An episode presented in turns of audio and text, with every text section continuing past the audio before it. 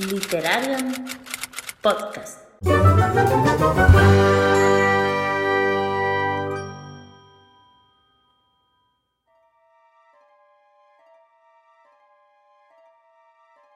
Saludos Literariums. Volvemos después de unas pequeñas vacaciones. Las navidades se han alargado a raíz de todas las cosas que estamos viviendo. Esperemos que, como dice el refrán, 2021 sea un año de nieves, pero también de bienes. ¿Y qué más deciros? Pues que no podía ser de otra forma. Año nuevo, lecturas nuevas, año nuevo, retos nuevos. Porque en el programa de hoy os vamos a hablar primero de uno de nuestros libros favoritos del pasado año, para pasar a contaros en qué retos literarios nos vamos a meter. O ya estamos metidas. Y como no, las novedades literarias y lecturas conjuntas que se avecinan. Así que ya sabéis, preparad vuestros grimorios, lustrad vuestras plumas, porque arrancamos.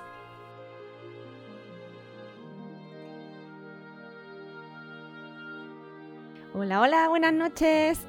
Hola, buenas noches. Ay, ha pasado un montón de tiempo, ¿eh? Desde la última un vez. poquillo.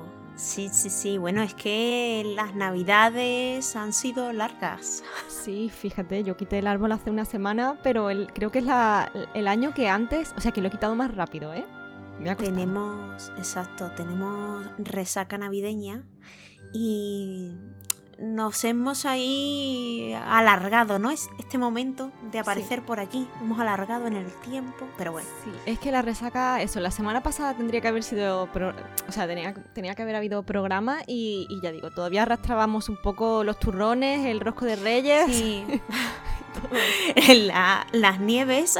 Uh, las nieves, madre mía, sobre todo por allí que estáis todavía Sí, sí. ahí arrastrando.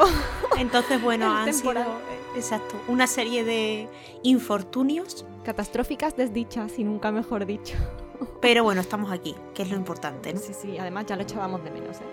Hoy sí, sí, sí, porque además los reyes se han portado muy bien, o nosotras nos hemos portado muy bien, claro, Nos, nos lo merecíamos. Total. por supuesto. Así que Y mm, cuéntanos, Albius, ¿qué vamos a hablar hoy?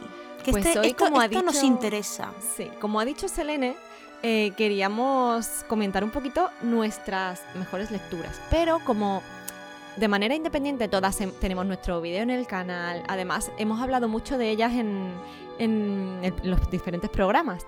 Entonces queríamos traer, hablar de una de nuestras mejores lecturas, pero que fuera un poquito más novedosa o que hubiésemos hablado de ella un poquito menos. Bueno, novedosa la mía no es, porque es literatura victoriana, o sea que ya os digo yo que no es muy... No es novedad ¿no? de este mes. pero que fuese una lectura que a lo mejor os esperáis menos porque nos habéis escuchado hablar menos de ellas. Entonces, bueno, queríamos hacer un poquito ese, ese pequeño inciso y cerrar así un poquito las lecturas del año pasado y así ya entrar de lleno en, en propósitos, que será otra de las cositas que trataremos en este programa. Vaya que, sí.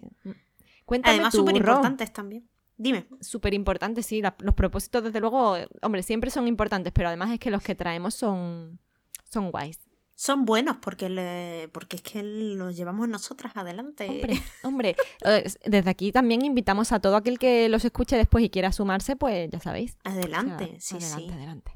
Entonces cuéntanos, Ro, tú que dime cuál de tus de cuál de tus libros favoritos nos vas a hablar hoy. Claro, ahí está, ahí está la cuestión, ¿no? Yo de mis de mi mejor lectura no os voy a hablar, sino que bueno, voy a hablaros de Cuéntame, ¿ibas a decir algo? Sí, va a hacer un inciso porque dices, Brujita, no voy a hablar, no voy a hablar de mi mejor lectura, pero es que no es necesario. Total. No es necesario. Creo que ya hemos hablado largo y tendido tanto de la, de la mejor Claro. lectura como del autor, de la tuya y de la mía. Exacto. Ahí está la cuestión, ¿no? Sí. Eh, nuestras mejores lecturas han sido, obviamente, pues los libros del Archivo de las Tormentas, o bien El Camino de los Reyes, Palabras Radiantes, etcétera. Entonces queríamos, bueno, sacar ese libro que no os hemos hablado mucho. Eh, ese libro que está también dentro de nuestras mejores lecturas, obviamente, pero que como os digo, pues bueno, no os hemos contado mucho. Como ya decía Alvis, bueno, cada una en nuestras blogs, vídeos, etcétera, pues hemos hablado de él. Pero aquí no os habíamos contado ese, ese libro que también nos ha encantado y que recomendamos. En mi caso, es La Costa de Alabastro de Victoria Álvarez. A mí es un libro que me encantó. Lo leí en un maratón de 12 horas leyendo por Halloween, por la, del 31 al 1. Y, y, me encantó, me encantó. Le tenía muchas ganas y es verdad que es un libro que, como os digo, se ha colado dentro de estas mejores lecturas y tenía candidatos ahí peleando ese, ese puesto. Candidatos potentes, desde luego. Uh, sí, sí, porque, bueno, es que es verdad es que a mí me costó, pero lo tuve claro. O sea, la costa de Alabastro tenía que entrar porque para mí ha sido una sorpresa. Nos cuenta la historia de una enfermera que llega a una mansión eh, perdida en medio de la costa. Eh, en esta mansión hay una joven a la que tiene que cuidar. Este, esta novela también está ambientada eh, poco después de acabar la Segunda Guerra Mundial. Y bueno, hay mm, por ahí también se ven esas huellas de la ocupación nazi. Hay una madre difunta madre un poco misteriosa. Difunta madre, qué mal rollo, ¿eh? sí, sí. Y, y, bueno, es que, es que esta, esta novela no es para estar riendo, jiji, jaja, uy, qué bien me siento. No, esta novela, a ver, yo la leí por Halloween porque es una novela así como de, de, misterio, de terror, de... No terror, terror, la verdad, pero sí que es verdad que te genera una sensación muy... Uf, de mal cuerpo, de mal rollo.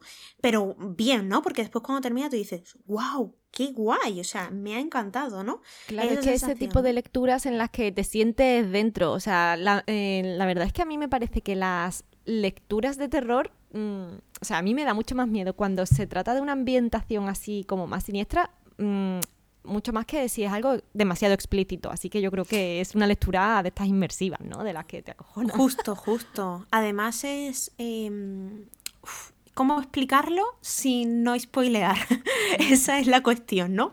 Em, es muy opresiva. Es una ambientación en la que, no sé, sientes el frío, sientes la angustia, están pasando cosas extrañas, eh, está al final todo conectado. La forma de escribir de Victoria Álvarez me encantó. Es mi, primer mi primera novela de ella. Y mira que tengo la de mm, Elena Lennox. Sí, Elena Lennox. La de las portadas eh, preciosas, esas metalizadas, ¿no? Totalmente. Preciosas. Y es mi primera novela de Victoria Álvarez y es, vamos, para mí fue un descubrimiento, una maravilla la forma de escribirlo de ella, cómo te conduce, cómo te hila todo, cómo te genera eso, esa atmósfera, esa tensión, ese malestar, esa sensación de qué está pasando aquí, qué raro, y esto ahora, no sé, me encantó, me encantó. Y para mí, vamos, ya os digo que se cuela dentro de mis mejores lecturas junto con grandes, como ya sabéis, para mí, Úrsula y Sanderson. Porque es verdad que mi todo estaba lleno de Sanderson y de Úrsula, pero... Pero sí, sí, secuela y con mucho mérito, porque me encantó. Sí, además, a mí me pasa, es algo curioso porque mm, la lectura de la que tú vas a hablar hoy es una autora de la que yo no he leído nada y de la que tengo propuesto leer algo en un reto que tengo este año, del que ya pues hablaré con Selene después un poquito más tarde. Y la autora que voy a comentar yo es una con la que tú también te quieres iniciar. O sea, es curioso, estamos ahí y me da mucha curiosidad. Me da mucha curiosidad y tengo muchas ganas de leer a Victoria Álvarez. Y tengo que decirte que mi hijo se ha leído la trilogía de Elena Lennox, ¿vale? Bueno, pero ya podemos decir que qué es lo que no se ha leído mi hijo. Exacto. ¿Y le gustó? Le encantó, le encantó. No se ha leído la anterior, la, la que se supone que va antes, que es la de tu nombre después de la lluvia, es que no recuerdo. Exacto. Dreaming Spires, ¿no? Se llama. sí, justo. Dicen que, que, es casi obligatoria, que al final la editorial lo vendía un poco como que eran independientes, pero que realmente las historias estaban bastante conectadas. Sí, porque se supone que, que la de Lena Lennox, o sea, Lena Lennox es hija, o descendiente de alguno de los protagonistas de la otra trilogía. Mm. Y, y claro, yo me fui directa a esas portadas. De hecho, fue un regalo de, de cumple y yo, ay, maravilloso. Pero tienes las tres. No, tengo la primera. Ah, tengo la primera. Porque si tuviesen las tres, ya te estaba yo obligando a leerlas. Digo, no puede ser que tengas la trilogía completa en tu casa y no le hayas metido mano. No, pero de todas formas, además lo tengo justamente aquí al ladito, el libro, y es que es precioso. Precioso. O sea, es que no tiene otra palabra. Precioso. El libro es maravilloso. El de la ciudad de las sombras. Sí, sí, sí. Precioso. Yo la tuve Así que- momentáneamente porque fue de la biblioteca, así que solo la pude Pero muchas ganas, muchas ganas. La verdad es que te los recomiendo a ti y, bueno, a quien nos esté escuchando que no haya leído a Victoria Álvarez, recomendadísima. y solo he leído una, ¿eh? Es autoconclusivo y además es cortito, o sea que yo creo que es perfecto. sí. Exacto, esa es la cuestión. Por eso yo lo metí en el reto. Porque quería libros cortitos y autoconclusivos, obviamente. Y La Costa de Alabastro, perfecto. O sea, si os gusta el. eh, pues ya os digo, las novelas así un poquito más de terror, misterio, atmosféricas, que estén ambientadas o posteriores a guerra, Segunda Guerra Mundial, no os digo más, pero si os gustan esas premisas y queréis probar a Victoria, adelante, porque seguro que os encantará. Pues anotado queda. Y ahora Y yo voy a hablar, me voy a remontar un poquito más atrás y como he comentado antes, mi libro está ambientado, bueno, es un libro que se publicó allá por, por 1850 y algo, o sea, es un libro que ya tiene sus añitos y se trata de Norte y Sur, de Elizabeth Gaskell. Sé que me alejo un poco de la temática que nosotros solemos hablar en el canal, pero quizás eso sea lo más atractivo porque del resto de libros, prácticamente de todos los que hay en mi ranking, he hablado en algún programa. Bien porque hemos comentado del autor y ya hemos derivado un poco en todas sus obras, como el caso de Brandon Sanderson o de Úrsula. K. Le Guin, o mm, porque ha salido en algún tag y entonces me he explayado un poco, como el tema de ritos funerarios. Yo aquí spoileándome a mí misma. Eh, pero bueno, en este caso no había comentado, creo, eh, esta obra en concreto de Norte y Sur de, de Elizabeth Gaskell. Sé que tú querías iniciarte con la autora y, Correcto. y este es un grandísimo libro. Eh, si bien es verdad, bueno, antes, justamente antes, ¿no? De grabar es una de las cosas que te preguntaba, ¿no? ¿Qué, ¿Qué libro puedo leer? ¿Qué libro me recomiendas eh, para iniciarme con la autora? Justo. Claro, hay obras más cortitas. eh, tiene obras de ciento y pico páginas, 200, son súper cortitas y están muy bien, muy...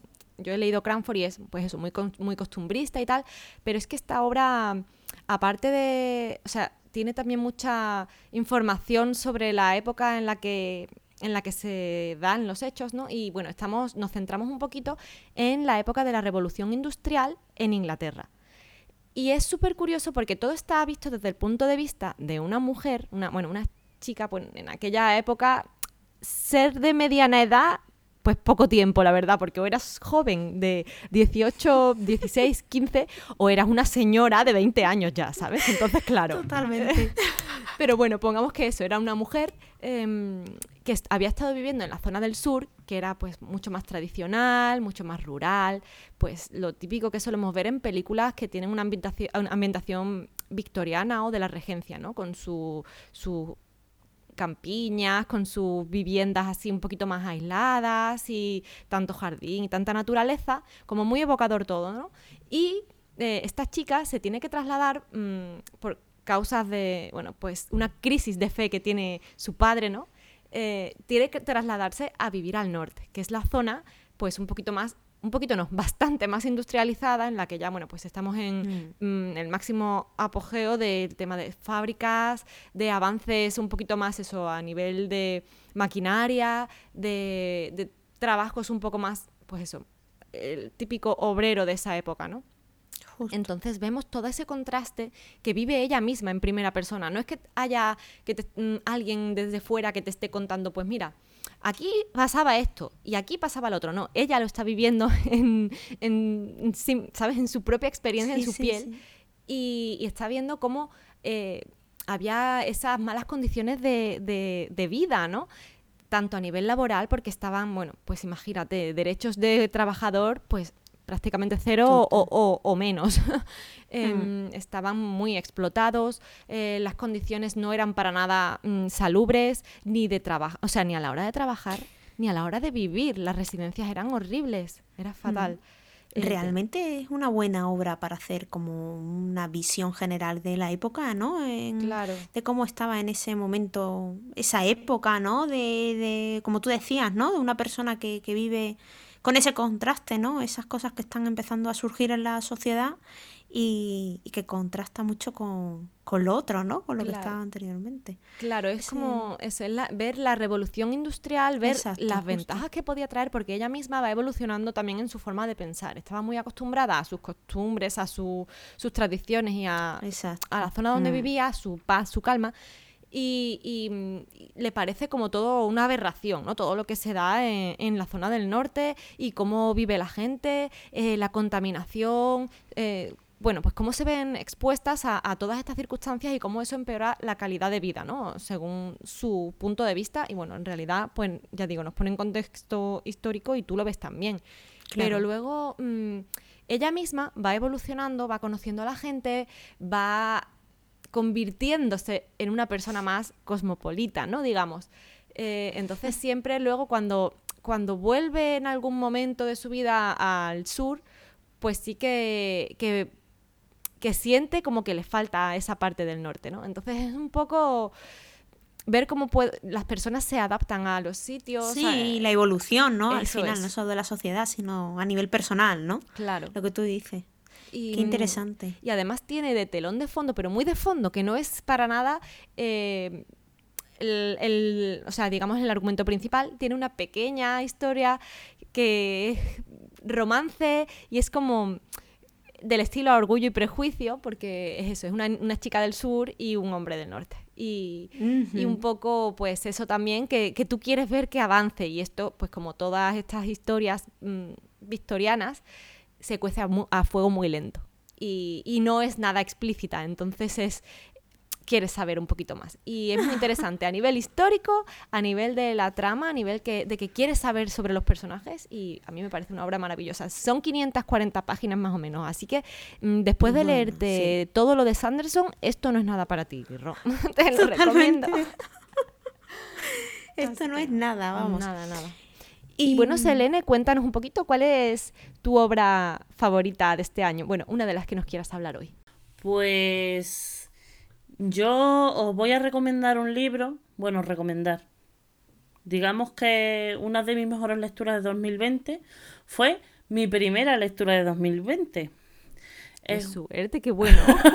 sí, sí. Eh, pero es que te voy a decir más. Es que se llama Pan de Bruja. Ya sabemos de qué va, ¿no? Era todo muy premonitorio. Sí, sí, sí, sí, era todo muy premonitorio. El libro va sobre una, una chica, bueno, una chica, treintañera ya. De hecho, tiene una es hija. Una chica. Es, una es, una como nosotras, ¿vale? Es como nosotras. Los 30 son eh, 20. Así sí. Ella vive en Londres y, tiene una, hija de un, de, un, de un matrimonio, bueno, no matrimonio, una relación anterior, ¿vale? Y entonces vuelve a, a, Galicia para asistir al entierro de su abuela, con la que había pedido el contacto hace muchos años. A raíz de la muerte de su abuela y de, y de una amiga de ella que es, mm, es como medium, pero youtuber, ¿sabes? es súper gracioso. Sí, sí, sí, sí. Eh, descubre que en su familia, a su familia, está ligado un símbolo extraño, ¿vale? Es como una especie de colgante que llevan en la familia y tal. Eh, la cosa está es que cada vez que, que, Ella es la primera vez que ve el colgante, ¿vale? Pero ella recuerda que de pequeña lo dibujaba. Y cada vez que, le viene ese recuerdo, le viene también el recuerdo de la muerte de sus padres. Es decir, el recuerdo de el, empezar a dibujarlo viene junto a una desgracia, ¿vale? ¿Cuál es el problema? Que tiene una hija adolescente, fruto de una relación anterior allí en Galicia, y la hija está empezando a dibujar el símbolo. Entonces ella ve que se avecina una desgracia. El caso es que va con, va con su mejor amiga, con la, la chica esta medium, a una feria, en plan de esta, de, como una especie de, de, de Wicca, de cosas paranormales, una fantasía absoluta, te lo digo. y encuentra a una muchacha en un puesto que tiene el mismo símbolo. Y entonces, eh, a raíz de ahí le empezará a preguntar cosas y tal, hasta que, ella misma decida para poder solucionar el, problema, irse a, la, a, una aldea remota, que es donde vive la, chica esta, eh, que está entre las montañas, donde eh, el pan es mágico, las mujeres tienen la regla al mismo tiempo y las mouras encantadas otorgan dones a aquellas mortales que las ayudan a dar a luz. El libro es una fantasía absoluta. Si te gusta la mitología gallega, si te gustan las brujas, o sea, yo lo disfruté muchísimo. Más por eh, todo, el, todo ese conocimiento, esa cultura gallega de las brujas, de las mouras, que por la historia en sí. Porque claro, según se va desarrollando la trama del libro, lo que hace es que te, va diciendo, pues te va enseñando todas esas tradiciones y es súper, súper, súper interesante. Oye, la portada mola un montón, ¿eh? Sí, la portada es chulísima. La portada es chulísima. Pues yo no conozco, a ver, más allá de que he visitado Galicia una vez en mi vida durante una semana, poco más conozco. Y, mm, y, lo típico que siempre, bueno, pues la cultura popular te transmite, ¿no? Entonces, claro, es, mm, no sé, me llama la atención porque justo es algo que, que siempre oyes y que si las mega, a ver las ailas y que si las, ¿sabes? Las cosas así, pero luego realmente no te pones a investigar y a ver un poquito más de la cultura, ¿no? Así del norte de, España. Y me parece súper curioso, oye. Y, ya digo, he estado buscando aquí y hasta la portada me parece súper súper curiosa. Eh, no sé, está chulísima. Me gusta, me gusta. La portada es chulísima y, y, y la verdad es que el libro merece muchísimo la pena. A mí, el tema que cuando has comentado al principio lo de YouTube y no sé qué y no sé cuánto, yo decía, digo, a ver, quizás, mm, no sé, pero luego conforme has seguido hablando del tema,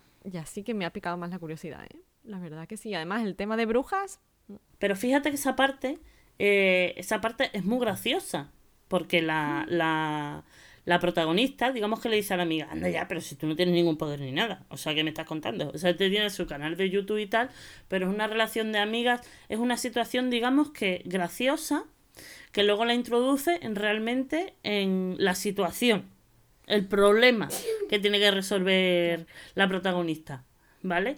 Claro, es, es como el hilo conductor entre la protagonista y la otra chica, la chica del colgante. Porque si no es por la amiga, no la encuentra. Si no vas a feria, no la encuentra. Entonces es como un hilo conductor.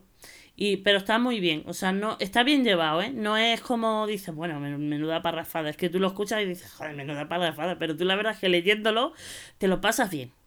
Esa parte te la pasas bien, porque la amiga es como, eh, está loca perdida, o sea, es muy chulo. la amiga le da el punto cómico, ¿no? A, la historia, un poco, ¿no? Cuando, cuando hay que destensar.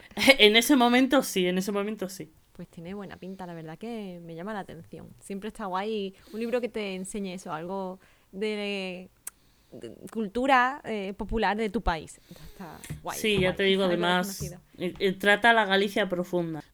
Y como describa, como describa bien todo, la ambientación tiene que ser la caña, porque Galicia, mm, y más el ambiente más rural y más la naturaleza y tal, es maravilloso. O sea, que como Sí, sí, sí, porque... bien y tal, tiene que estar chulísimo. Sí, porque además que la, autora es gallega, lo único que ella me parece que está afincada en Estados Unidos, creo que era. Pero la autora es gallega. Se llama Noela Lonch. Acabo de...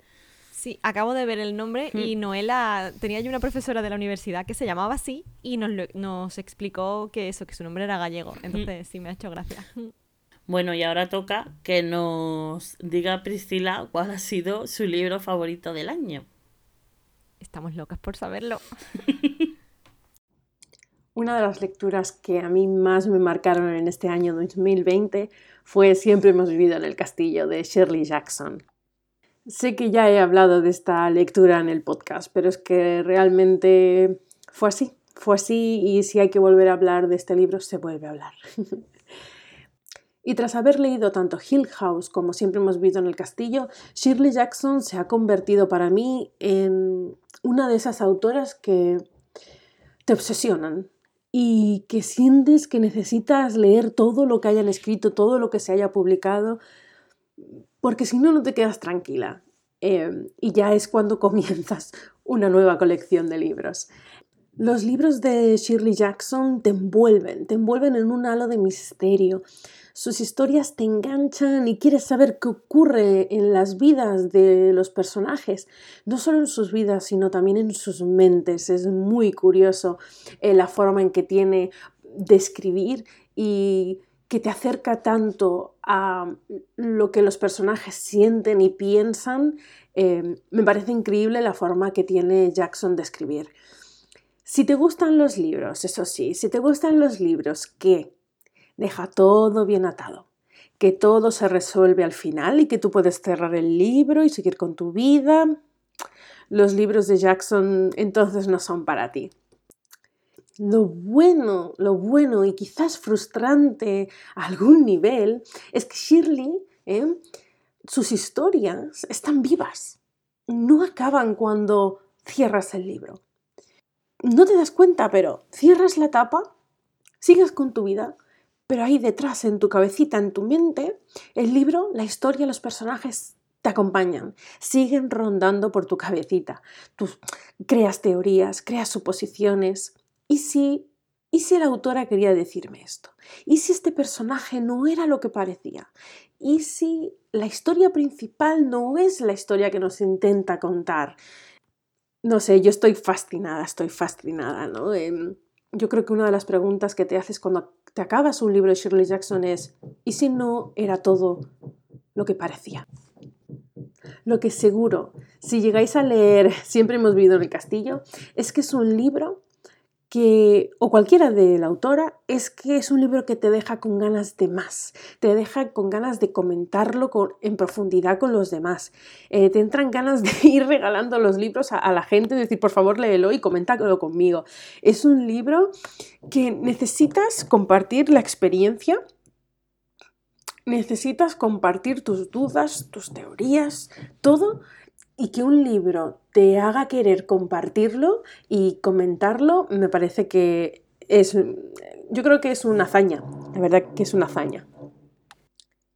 Y a todo esto todavía no os he contado de qué va el libro. El libro trata sobre dos hermanas y un tío que han sobrevivido a una tragedia.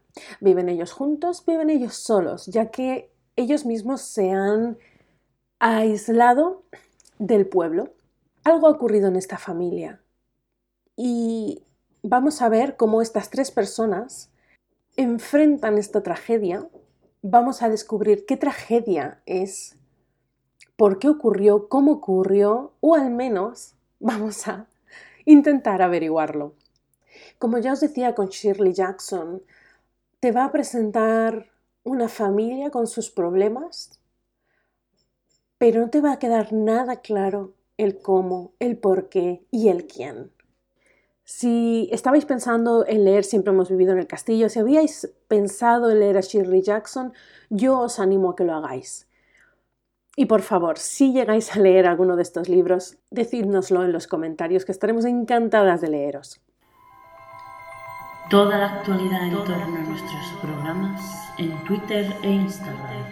Búscanos como Literarian Podcast. Síguenos. Síguenos. Y como también comentábamos antes, pues queremos introducir aquí un poquito nuestros propósitos de este año. A ver, así como a grandes rasgos, qué es lo que queremos cumplir o cuáles son nuestros objetivos. A ver, cuéntame, Ro. Pues a ver, yo soy muy predecible en este sentido. todas, todas. Bueno, no, hay alguno así oculto, pero bueno, lo que os voy a contar ahora, obviamente uno de mis objetivos, de mis propósitos, de mis retos, es el, club de lectura, ¿no? El grupo de lectura del Ansible. Eh, no sé si lo conocéis, yo os cuento un poquito. El club de, bueno, el Ansible es un grupo de lectura que hemos organizado Libruque, Carolina y yo un saludo desde aquí, Carol, que seguro que nos estás escuchando. Y es un grupo enfocado a Úrsula K. o sea, a leer todas las obras de la autora.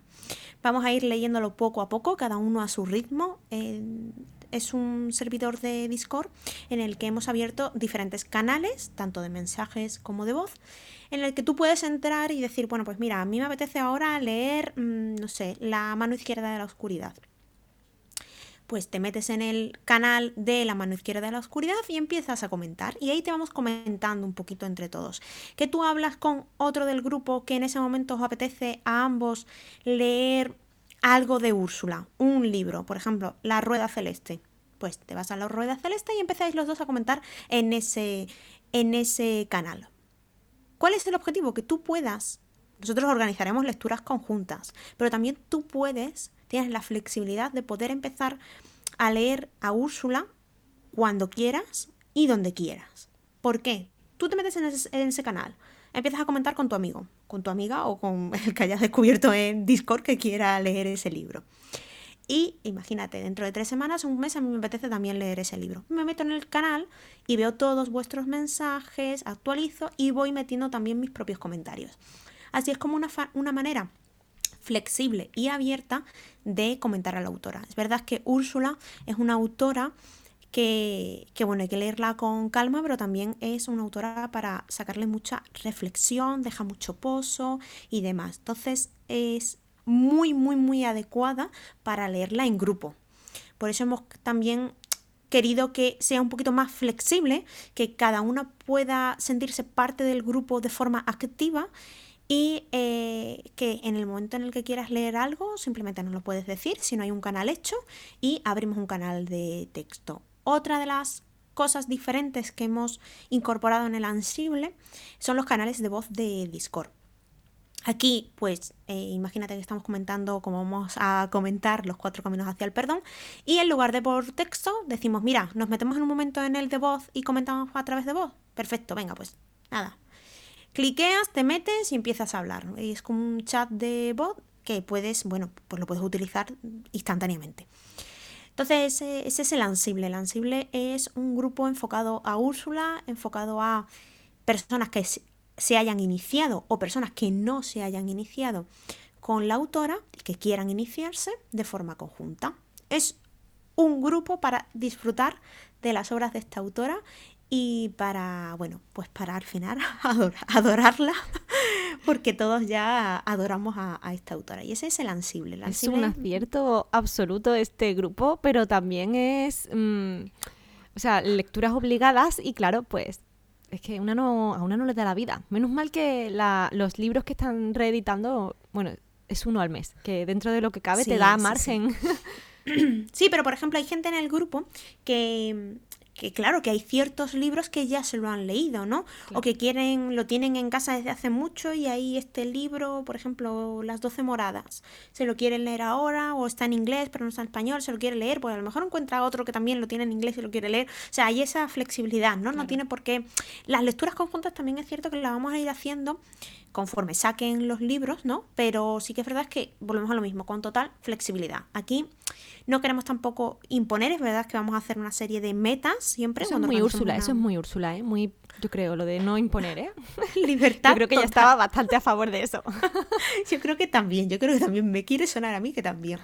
Y, y al final, aunque nosotras pongamos una serie de metas, aquí es, o sea, si tú empiezas en la lectura conjunta y no puedes parar y hasta el final, pues para adelante, o sea, no te vamos a decir, oye, no, no te puedes, no, no, no, adelante, vamos a hacer una como una recomendación, vamos a iniciar lecturas conjuntas con recomendación de metas, eh, en este, esta semana leemos esto, esto, esto, ta, ta, ta, ta, ta, y cada uno, o sea, con total libertad, queremos eso, que sea un grupo abierto, libre, libre, flexible y que sobre todo sea un grupo donde podamos exprimir sus obras, ¿no? Reflexionar, que dejen huella, que, no sé, como hemos hecho muchas veces, pues con la mano izquierda, con los desposeídos, seguir sacándolo, no leerla y fin, no, sino analizarla, ¿no? Por así decirlo, disfrutarla. Y ese es el objetivo del Ansible, que, que, bueno, no es solo uno de mis propósitos, porque algunas de estas brujitas me acompañan en esta aventura. Mm, no sé de quién hablas, ¿eh? Yo tampoco, yo tampoco. No sé, no sé qué estoy hablando, no sé qué estoy diciendo. Nada, nada. nada, nada. pues, pues ese... Yo también me he sumado al Ansible. Lo que pasa es que como, como hablas tú de él, que para eso eres una de las organizadoras, pues yo comentaré otro de mis propósitos. Exacto. Y, y bueno, ya segundo, ya este, este no, no es tan novedoso, porque este seguro que os suena. Y bueno, otro de mis propósitos para 2021, obviamente, es seguir con Miss Sanderson Spring. ¿Por qué no sonará? Bueno, puede ser que este grupo no se conoció, ¿no? A través de los Sanderson Spring. Puede ser. Quizás puede ser. de nosotras haya leído algo de Sanderson, pero no me hagas mucho caso. Me quiere sonar, me quiere sonar ese autor. Y, bueno, pues nada, en los Anderson Spring a lo largo de este año empezamos leyendo la primera era de Mistborn, de Nacidos de la Bruma. A continuación leeremos el relato de la esquirlada del amanecer y a continuación obviamente el ritmo de la guerra. Pero bueno, una vez que terminemos lo que está publicado hasta el momento del archivo de las tormentas, vamos a seguir leyendo obras de Sanderson, así que bueno, os invito a que si queréis leer algo de Sanderson, os unáis, porque bueno, queremos leer todo. Todo, todo, todo de Sí, Sanderson. ahí estamos, pero yo creo que en, 21 se- en el 21 se nos acaban las obras, ¿eh? Me parece a mí, ¿eh? ¿Sí? Bueno, Sí, porque yo creo que la, si- la segunda era de Mistborn ya no es tan... tenemos Alcatraz también, ¿eh?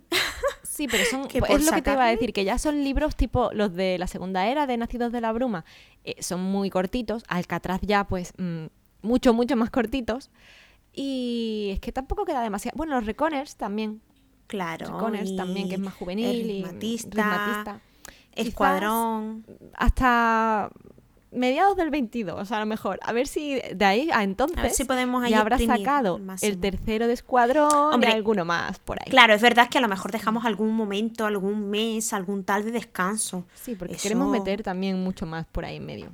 Claro, eso está, eso se puede contemplar.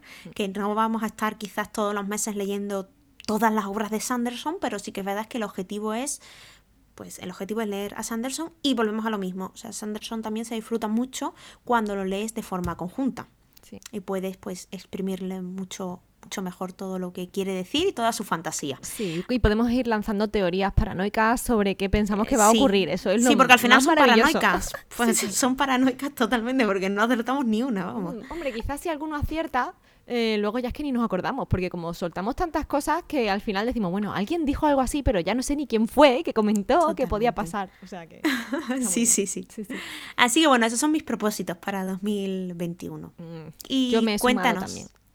Albius. Pues, ¿cuáles son los tuyos? pues a ver, mis, mis propósitos van de la mano de conocer un poco eh, autoras mm, nuevas y editoriales nuevas. De hecho, pues una vez un- una especie de iniciativa así como interna que hemos hecho entre nosotras eh, para leer, como siempre hemos dicho, a editoriales independientes que queríamos apoyar y aportar nuestro granito de arena. Y entonces vamos a hacer, eh, a leer en 12 meses, pues 12 independientes. Eh, queremos cada mes leer algo de alguna editorial independiente y, mm, y en este caso, eh, yo he empezado ya, este año, tengo que decirlo, con la editorial Freya. Y he leído Las Guerras de la Alianza. Probablemente dentro de poquito traiga una reseña en alguno de los programas del podcast. Pero es que nos parece muy interesante porque las editoriales pequeñas, por lo general, están currándose un montón la edición, eh, las portadas, los libros los, los seleccionan de manera, bueno, me parece que con mucho gusto y mucho acierto.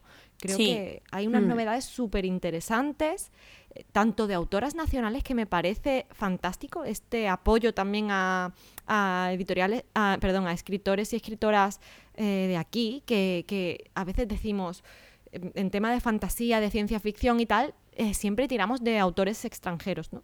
Entonces me parece un acierto también dar un poquito de visibilidad a autores nacionales y autoras nacionales y eh, eso, obras que son un poquito más desconocidas quizás, ¿no? Porque, bueno, es verdad que hay obras mm, muy, muy conocidas de editoriales muy grandes que lee todo el mundo, pero apoyar esas pequeñitas, esas que son pequeñas joyitas y ya digo que se curran mucho la edición, unas portadas maravillosas, unos interiores súper bien cuidados, con ilustraciones muchas de ellas, con unos inicios de capítulo que siempre tienen alguna filigrana, algún detallito, entonces todo eso es, es un esfuerzo y un trabajo que hacen esas editoriales por destacar un poquito porque las grandes Sí.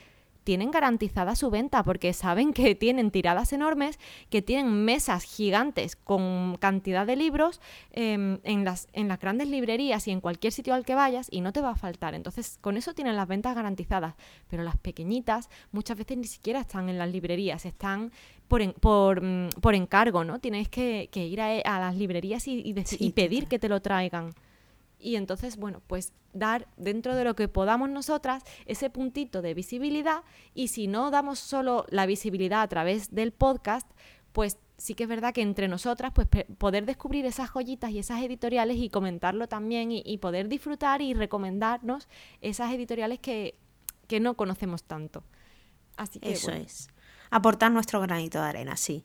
Es lo que, es lo que queremos y, y vamos, como decía Albius, al final también es algo que hacemos de forma natural, ¿no?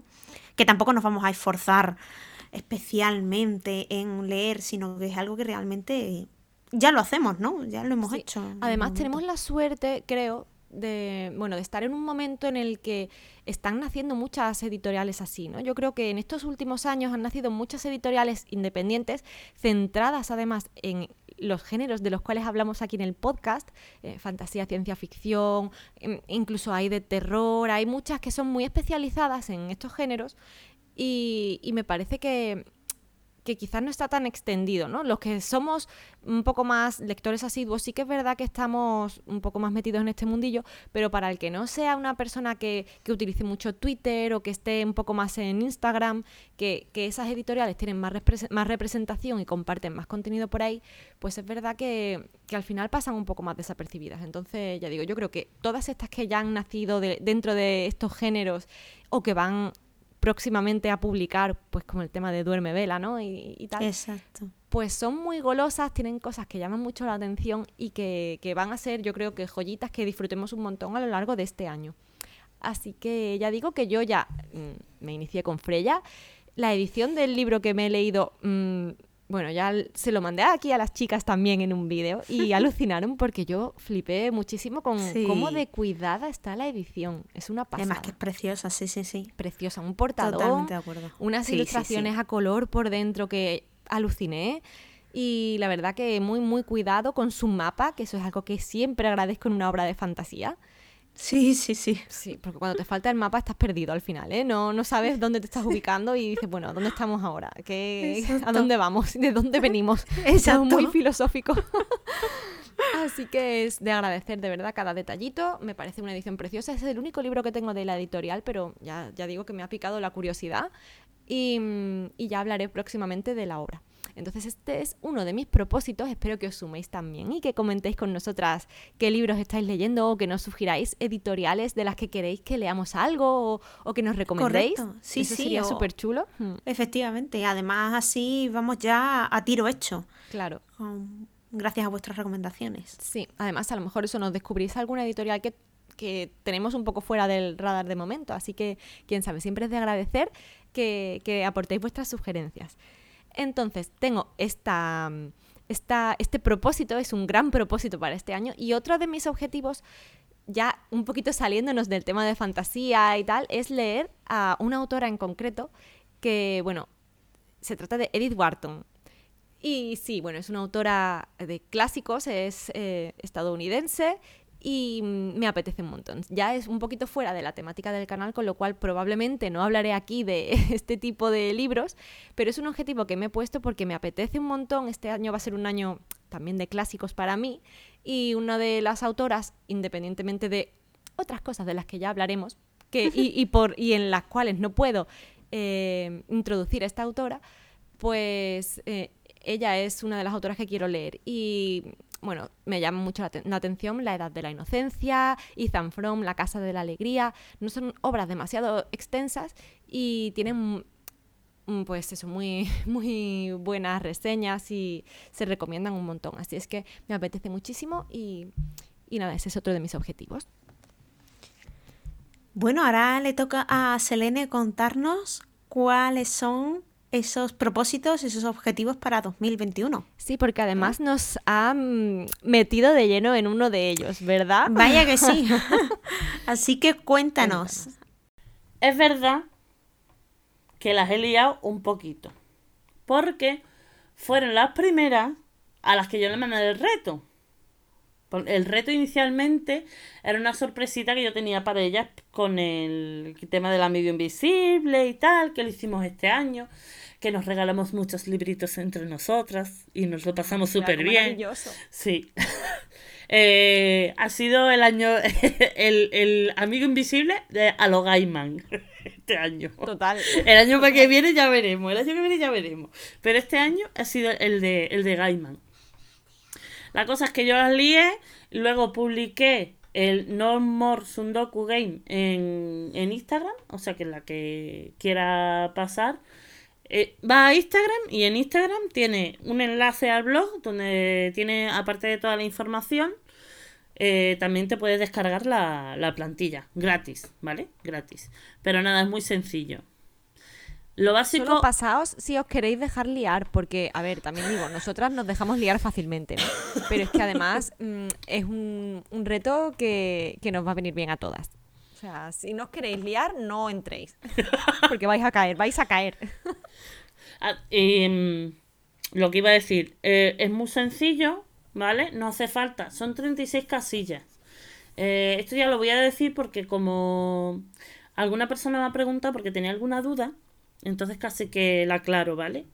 En las redes tenéis toda la información, pero voy a resolver la duda o si no más adelante, pues me lo dejáis en los comentarios y grabamos un vídeo haciendo una tirada o lo que sea. Eh, la cuestión es que son 36 casillas, pero no, no las tenéis que cumplir todas, ¿vale? Ahora, si las queréis cumplir todas, como me ha preguntado alguna persona, mm, y os lo queréis tomar como un bingo, pues también se puede hacer. O sea, eh, obviáis el tema de los dados y ya está. No hay ningún problema. Pero mm, pensado inicialmente, estaba pensado por como si fuera un juego de mesa. Entonces tú tiras los dados y la casilla que te salga es la que tienes que cumplir.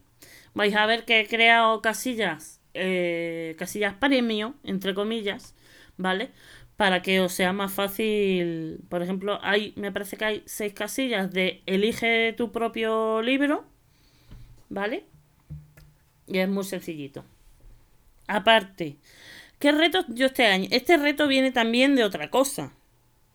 Porque yo este el año. Principal. El objetivo principal, el que tengo todos los años, es el de bajar la pila de libros que tengo pendientes. ¿Por qué? Porque tengo 70 libros sin leer en mi casa. Entonces, en papel.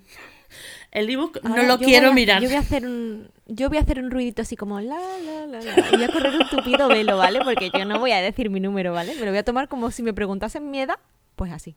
Yo, yo aquí he venido. va conmigo. Yo aquí he venido para sacar a la luz mis vergüenzas. ¿Vale? yo cuando baje la mitad de mi pila te digo los libros que, los libros que tengo pendientes. Así que, en resumen, que bueno que eso también lo tenéis en, en en el blog también lo tenéis, en la entrada de los propósitos lectores 2021. Simplemente es mi. Lo principal es bajar la pila de los libros que tengo pendientes. La segunda es eh, seguir con el reto de Gurris, que bueno, que yo lo llevo así, yo lo tengo ahí por tenerlo. Yo tengo el reto de Gurris ahí por tenerlo. Si no lo cumplo, no me importa, ¿vale? No es una cosa que a mí me crea ansiedad ni nada de eso. Eh, leer lo que me apetezca. Leer autoras.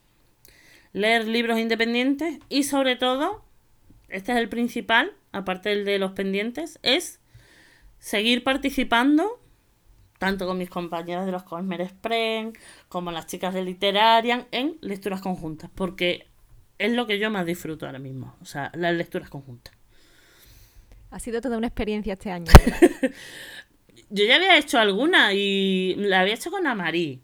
Y la verdad que muy bien, pero claro, ya tener tu propio club de lectura con vosotras y tal, es que ya enriquece mucho la experiencia. Para mí, mm, las lecturas conjuntas enriquecen mucho la experiencia. La verdad es que sí, además se disfruta no solo que enriquezca, sino que te echas una risa. Sí. Y, dices, Dios mío, si es que cada uno a lo mejor ve el libro de un punto de vista diferente o ven cosas que no, que no has visto tú y es súper, vamos, está genial. A mí también me ha encantado. Y yo no había hecho había hecho alguna, pero en plan, pues participando tipo la pecera de Raquel, antes de que tuviera, de que tuviera mm, esto, grupo de Telegram. O sea, Mm. eran las primeras, participé en Norte y Sur, mm, y que, que es el libro que he comentado justo como uno de mis favoritos, y en El Hobbit, pero era todo como muy a través de Twitter y tal, que no Sí. era como mediante mm, hashtag, pero a partir de, de agosto ya con vosotras ha sido el apoteosis total. Te digo una cosa. Yo también participé en esa lectura conjunta. Ay, fíjate. Que pasa que Ay, yo me caí. fíjate. Yo Mm. me caí ya a mitad del libro. Dije, mm, no, eh, no es mi momento de ¿En leer. el Hobbit tampoco?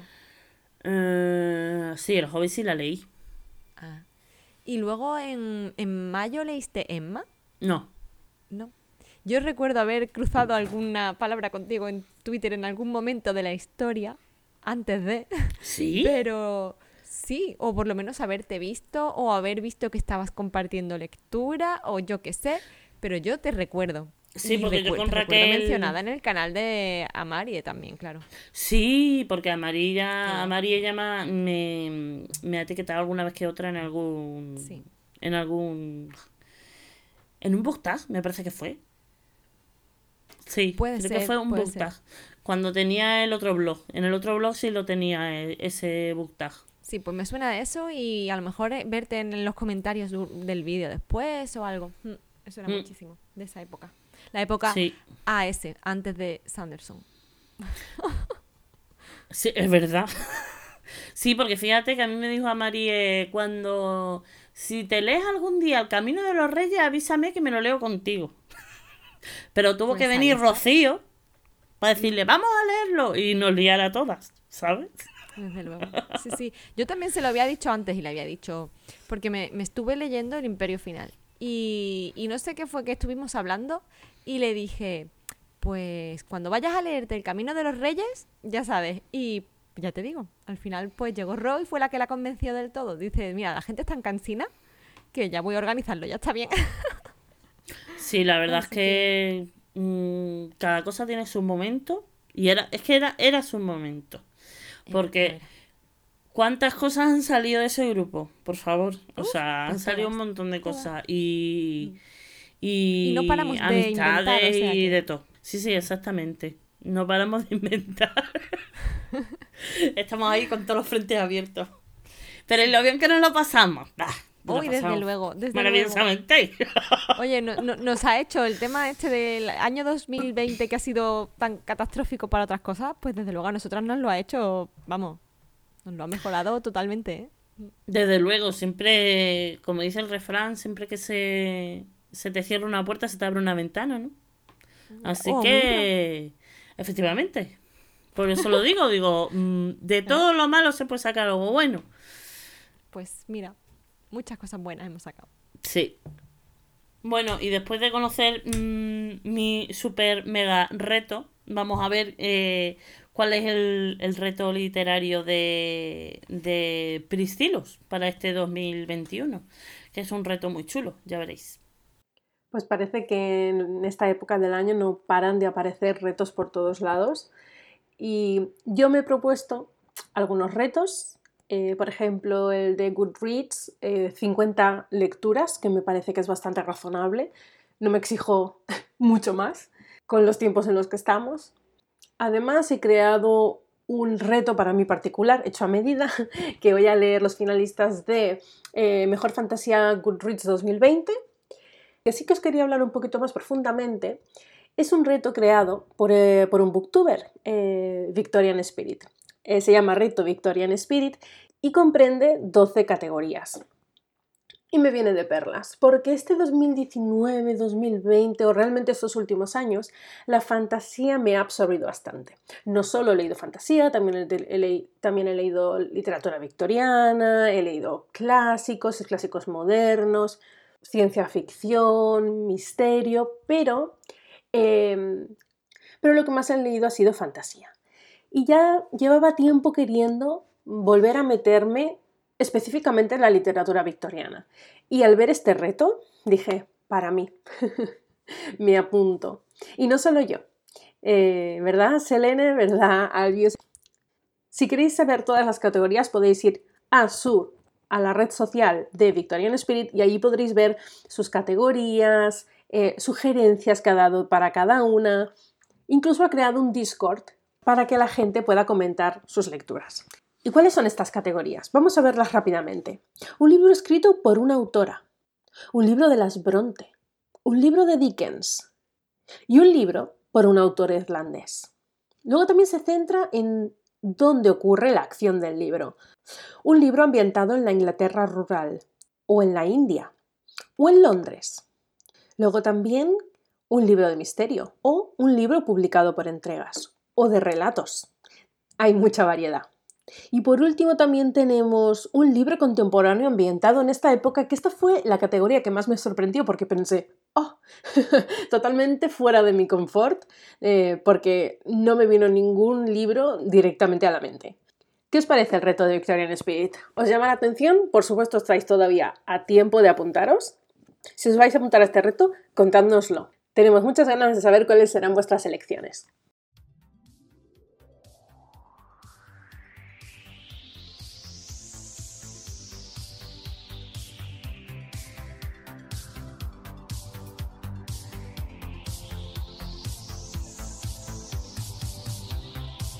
He viajado a la Tierra Media, sin moverme del sillón.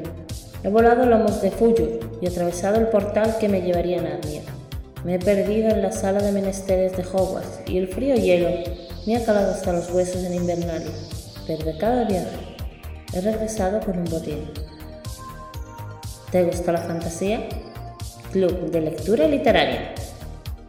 Si te interesa apuntarte al club, puedes contactar con nosotras a través de nuestras redes sociales y a través de las redes de Literarian Podcast. Como ya sabéis, disponéis de ellas en la cajita de descripción.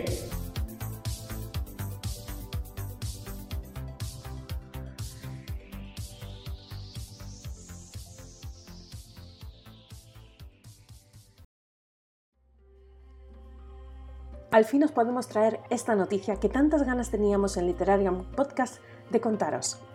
Como ya sabéis, Literarian Podcast tiene su propio club de lectura.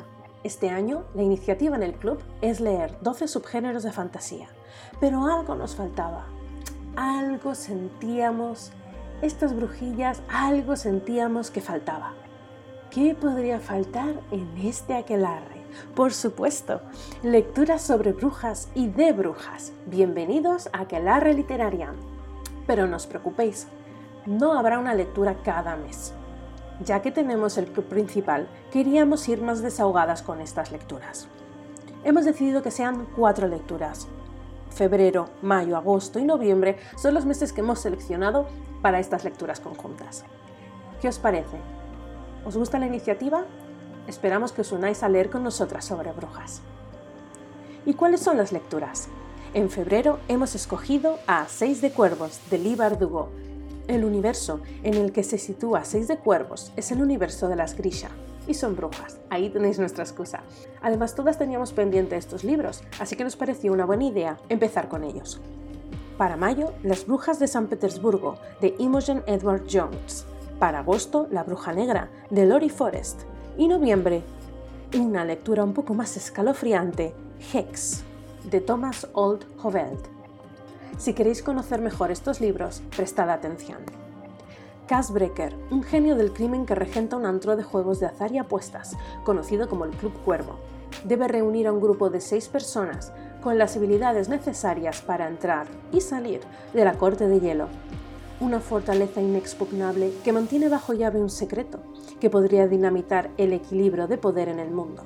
Es probable que nadie sobreviva a esta misión, pero si quiere hacerse rico más allá de lo que alcanza su imaginación, Cass va a tener que jugárselo todo a una sola carta, y esa carta es un 6 de cuervos.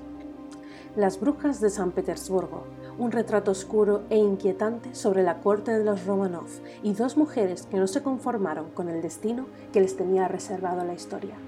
Militza y Stana, hijas del empobrecido rey de Montenegro, se ven forzadas a casarse con dos miembros de la aristocracia rusa para que su padre pueda recuperar parte de su poder. Una de ellas, Militza, parece tener poderes ocultos y siente fascinación por todo lo que tenga que ver con la magia y el espiritismo.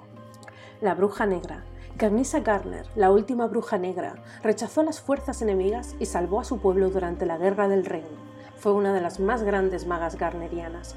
Eloren Garner, de 17 años, es la viva imagen de su famosa abuela, ahora ya muerta aunque no tiene poderes mágicos y eso no es bueno en una sociedad que premia las habilidades mágicas por encima de las demás. Después de la muerte de sus padres, Eloren y sus hermanos son criados por su tío en una aldea en el bosque. Eloren quiere ir a la Universidad Verpax para convertirse en boticaria, pero su intrigante tía política quiere que se case con Lucas Gray, un poderoso mago y aliado político de su tía. Eloren rechaza la propuesta de Lucas y descubre que la influencia de su tía se extiende y hace que su vida en la universidad pueda estar llena de peligros. Y por último, Hex. Bienvenido a Black Spring, una población pintoresca con un macabro secreto. Una mujer recorre las calles con la boca y los ojos cosidos. Entra en los hogares y espía a la gente mientras duerme. La llaman la bruja de Black Rock. Esperamos que os unáis a nuestro Aquelarre Literariam y compartáis con nosotras estas cuatro lecturas. Os esperamos.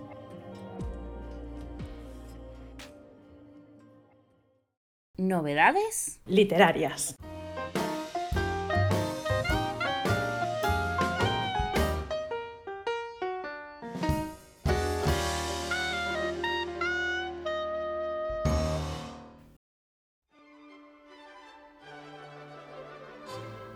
Pues sí, por fin os traemos de nuevo una sección de novedades. Ya os anunciamos que esta vez va a ser bastante, bastante concisa y concreta porque, porque son demasiadas publicaciones para ir haciendo comentarios acerca de cada una de ellas. Así que simplemente las vamos a mencionar como enumeradas, dividiendo siempre eh, pues eso, por fecha de publicación. Hay tres publicaciones de las cuales no hemos encontrado la fecha, que probablemente ya esté anunciada y es que no la hemos localizado. Así es que bueno, pues empezamos con, con ellas. La primera que tenemos sin fecha es Tiempo de Marte de Philip K. Publicada por la editorial Minotauro. La siguiente también sin fecha es Cadenas, la segunda parte de la biología eslabón, de Lucía García Sobrado, publicada por Ela Ediciones. Y la última que tenemos sin fecha confirmada es Sasha Masha, de Agnes Borinsky, publicada por Cacao Books. En este caso tampoco estoy segura de que se vaya a publicar finalmente en febrero, porque aunque así lo anunció la editorial, no he encontrado tampoco nada más que haya confirmado que realmente en febrero se publique, más allá de, de cuando anunciaron esta salida a la venta hace ya bastantes semanas, entonces no sé si es que se ha aplazado o qué, pero bueno, en cualquier caso tenéis la información. Y ahora ya sí, vamos a pasar con las que sí que tienen fecha confirmada. Comenzamos el mismo día 1 de febrero con Sombras, la primera parte de una trilogía, la trilogía Magia del Pantano de Kristen Pro, perdón, de Onyx Editorial. El día 2, Un vestido para los malditos de Autumn Krause, publicada por Puck Editorial. Ese mismo día 2 tenemos también la publicación de Una educación mortal de Naomi, Naomi Novik por Umbriel. El día 3 de febrero se publica Los mundos de J.R.R. Tolkien eh, por John Graff de la mano de Minotauro. Y también se publica Conduciendo a ciegas de Ray Bradbury, también por Minotauro, en su colección de básicos. Ya saltamos al día 5 y se publica Hasley de Elisa Macías por eh, Editorial Dorna. El día 7 de febrero se publica Bajo esquirlas de hielo, de Sheila Carnero, por la editorial Rumi. Y ya el día 10 de febrero tenemos varias publicaciones acumuladas. Una de ellas es El Palacio de Hielo, la segunda publicación de la editorial Trota Libros, escrito por, eh, me vais a disculpar porque, bueno, es un poco un nombre complejo, Tarjei Besas. Espero haberlo dicho bien. También el mismo día 10 se publica Lavinia, la reedición de Lavinia de Ursula K. por Minotauro. Y un par de obras de la saga de Dragones y Mazmorras. Una de ellas es eh, Magos y Conjuros y otra es Mazmorras y Tumbas. Eh, ambas publicaciones están, bueno, pues son eh, con relatos de varios autores y ya digo, publicada por Minotauro. El día 11 nos encontramos con la publicación de El Ocaso del Mundo, Redención, de Judith da Silva por Ediciones Freya. Y ya saltando de nuevo, al día 15 de febrero nos encontramos El verano que inventamos la nieve de Ana Dragia por Onyx Editorial. Y ese mismo día, El Palacio de los Raros de James Dusner por Nocturna. Creo que quiero recordar que James Dusner es el mismo escritor del Corredor del Laberinto. El día 16 de febrero encontramos también Lo poco que sabemos de Tamara Ireland Stone por Puck Editorial. El día 17 tenemos la publicación de Geekerella de Ashley Poston por Editorial Minotauro. Ya el día 18 también tenemos acumulación de publicaciones y comenzamos con Kiss and Cry de Andrea Tome por la Galera Young. Continuamos con Gideon la novena de, bueno, de nuevo un nombre que no sé si sabremos pronunciar, o por lo menos yo, Dancing Muir, de Nova Editorial. Retorno de las estrellas de Stanislaw Lem por Runas Editorial y dos reediciones en formato bolsillo, una de Filos Mortales de Joe Abercrombie y de La Gracia de los Reyes por Ken Liu y lo publican también, eh, ambos formatos de bolsillo los publica Runas. Y el día 18 también, una última publicación que tengo aquí recogida es Hijos de, Dune, o sea, la segunda parte de Dune por Frank Herbert y lo publica la editorial de bolsillo, con ese mismo formato que sacaron de bolsillo con colores así potentes. Pasando ya al día 22 de febrero, encontramos a Tumba Abierta. Eh, en este caso es una recopilación de, relatos de Joe Hill y en dos de ellos además eh, colabora con su padre, con Stephen King. La publicación corre de la mano de Nocturno. También el día 22 encontramos como el rey de. Aprendí, como el, rey de Elfame, no sé, aprendió a odiar las historias de Holly Black. Eh, en este caso, publica. El día 23 de febrero encontramos Escritores y Amantes de Lily King, publicado por Umbriel. El 24 de febrero tenemos El Año de las Brujas de Alexis Henderson por Minotauro y Cuadernos de Lovecraft, el primero. Eh, aquí viene el subtítulo como Dagon, de, eh, escrito por H.P. Lovecraft y de nuevo también pues por publicado por Minotauro. Y el día 25 de febrero, como última publicación que tenemos aquí recogida y como colofón final, encontramos El problema de la paz. Es la segunda parte de, de la saga La Era de la Locura, escrita por Joe Abercrombie y publicado por Runas Editorial. Pues esperamos que os hayan gustado estas novedades, que hayáis tomado buena nota y que nos comentéis con cuáles os vais a hacer. Os esperamos en la próxima sección de novedades, pero mucho antes en el siguiente programa. Lecturas conjuntas.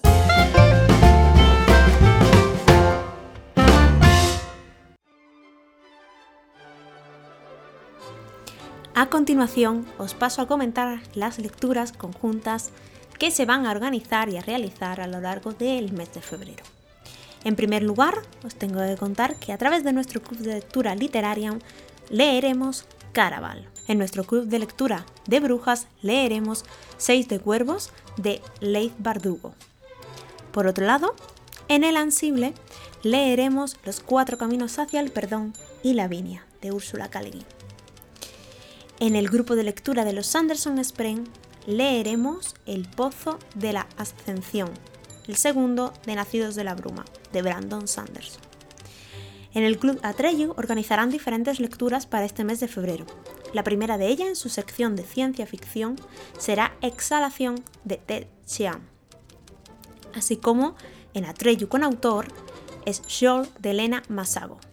También en Atreyu seguirán leyendo El cuarto de la rueda del tiempo, El ascenso de la sombra.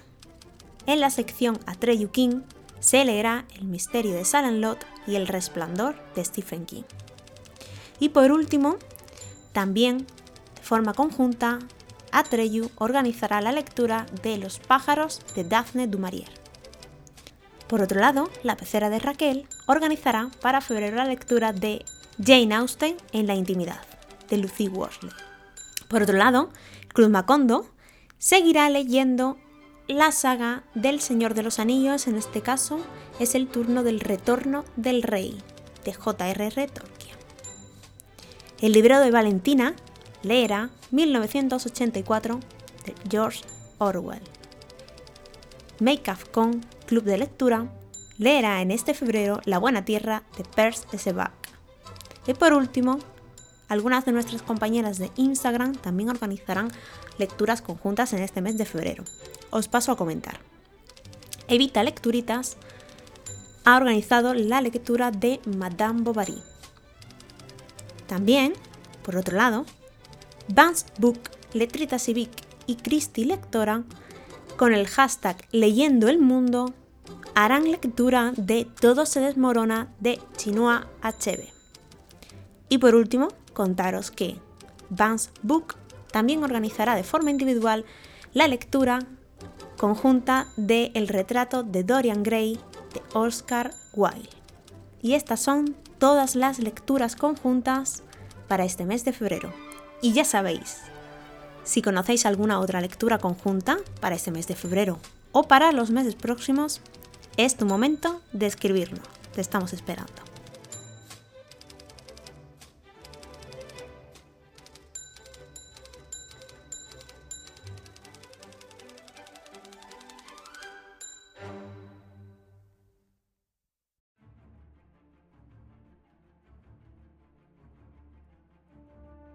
Y hasta aquí el programa de hoy. Debemos irnos ya. Pero antes nos gustaría recordaros que si queréis saber más cositas sobre el mundo literario, os sugerimos que os suscribáis y activéis la campanita para que no se os vaya la olla y se os pasen los nuevos episodios. Y si sois más de leer que de escuchar, puedes visitar nuestro blog. Tienes el enlace en la cajita de descripción. Y ahora recogemos nuestras escobas y nos vamos. Y nos vamos.